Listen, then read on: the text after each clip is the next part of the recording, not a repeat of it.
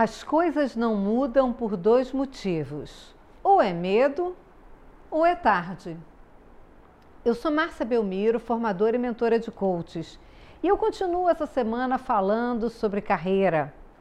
E especialmente hoje eu quero falar com os coaches que atendem profissionais, sejam eles executivos, e o quanto que muitas das vezes eles não realizam coisas porque eles são, estão amedrontados, estão receosos, Sim, de fato, isso acontece. Mas a grande maioria dos nossos executivos, dos nossos dos profissionais que nós acompanhamos, acabam não realizando porque perdem o timing. É tarde. Quando ele vai fazer, ele já perdeu. Ele já foi, já foi o timing daquilo. É muito comum. Alguns são extremamente perfeccionistas querem fazer a coisa absolutamente perfeita. E aí perde o timing. Alguns são assim é, desatentos com aquilo, talvez aquilo não fosse tão importante e também perdem o timing. Às vezes, o foco que eles estão dando não é exatamente aonde precisa ser dado.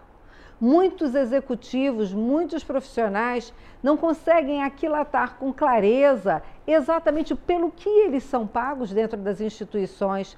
E exatamente esse é o foco da existência deles e do cargo deles lá. Então, o que, que o coach precisa fazer? Precisa ajudar esses coaches a terem uma administração do seu foco e do seu tempo direcionado realmente àquilo que é de fato importante para a instituição, para a permanência dele naquele ambiente e para que de fato os resultados apareçam. Uma coisa fundamental, primeiro de tudo, que você precisa fazer é ajudá-lo a definir tudo que hoje acontece na agenda dele diária, tudo que ele hoje tem, o que, que ele faz, que horas ele faz, com riqueza de detalhes. É bem importante que você tenha uma riqueza de detalhes sobre essa agenda diária dele. É claro que a agenda de um profissional ela não é exatamente igual dia após dia, nem semana após semana. Existem algumas pessoas que fazem viagens periódicas, mas que não são diárias, né, não são semanais, elas têm uma periodicidade mensal. Enfim, tudo isso tem que ser considerado dentro dessa agenda diária as atividades que são mais constantes, as atividades que são mais esporádicas e tudo isso ser composto, a agenda dele ser composta. A segunda coisa muito importante é o entendimento de qual é o objetivo, pelo que ele é pago. Exatamente o que é o cerne do cargo dele. O que de fato é esperado dele o que é traçado para ele desde o momento que ele ingressou nesse cargo, pelo que realmente as pessoas o reconhecem e esperam dele.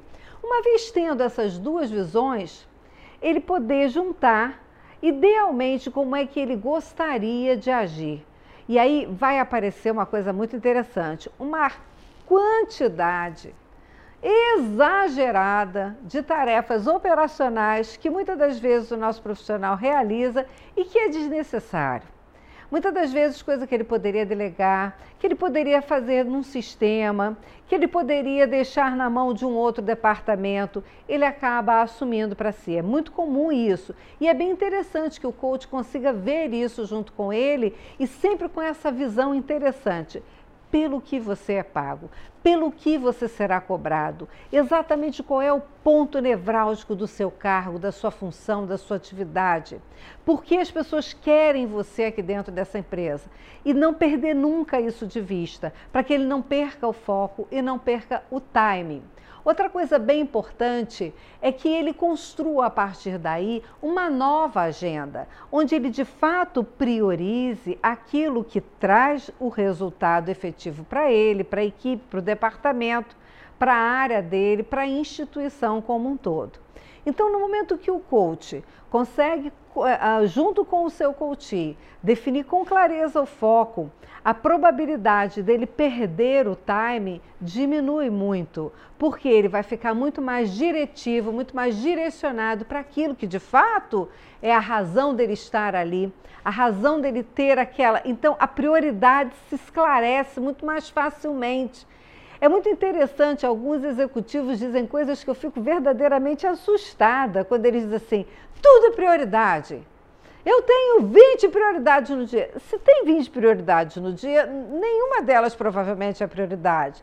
O que realmente é prioridade é aquilo que fará com que a sua área, o seu departamento, o seu setor traga o resultado. Isso sim é prioridade. Muitas das vezes a gente vai inserindo coisas que não são tão prioritárias por conta da gente querer ficar bem com algumas pessoas, por conta da gente querer abraçar tudo e, na verdade, você acaba não focando no que de fato você precisa focar e pelo que o seu bônus vai te pagar no final do ano ou semestral, como é no caso de algumas empresas. Sucesso! Aguardem os nossos próximos vídeos com relação à carreira. Ainda vem mais algumas dicas aí interessantes, ok?